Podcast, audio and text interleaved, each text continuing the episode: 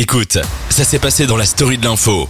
Alors, dans une ville canadienne, à Downtown City, les habitants ont élu, attention, un chien Un chien, d'accord. lors des conseils municipaux.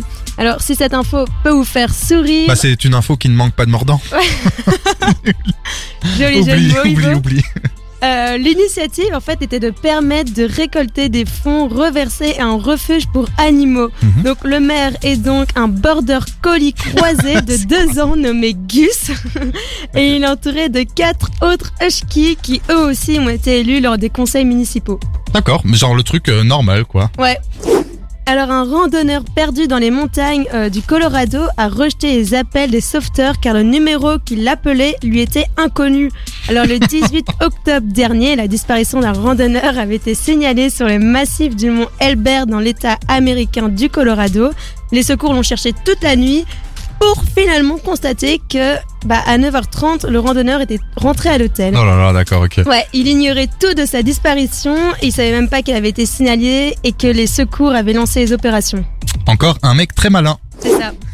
Alors en Égypte, des chirurgiens ont retiré un téléphone portable de l'estomac d'un homme. Encore un mec très malin.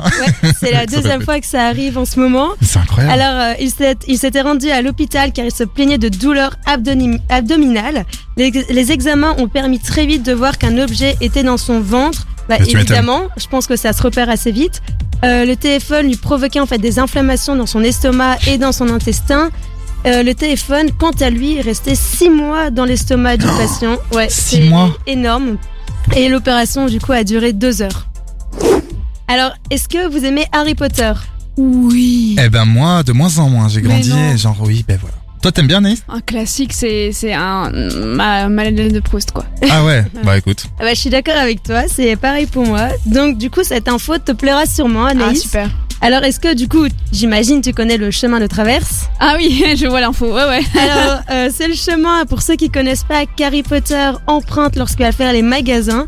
Donc cette semaine à Paris, dans le 19e arrondissement, un panneau a indiqué le nom chemin de traverse. Ok. C'était en fait une blague d'un collectif de street art qui avait installé un panneau en carton ressemblant à un vrai panneau de signalisation. Donc suite à cela, la ville de Paris a décidé de remplacer l'ancien panneau et de mettre un, nou- enfin, de remettre un nouveau avec la direction chemin de traverse. Mais non, mais c'est magique. Ouais. Ouais, ça c'est cool pour les fans de Harry Potter. Je pense que c'est genre de truc, euh, on est hyper content quoi.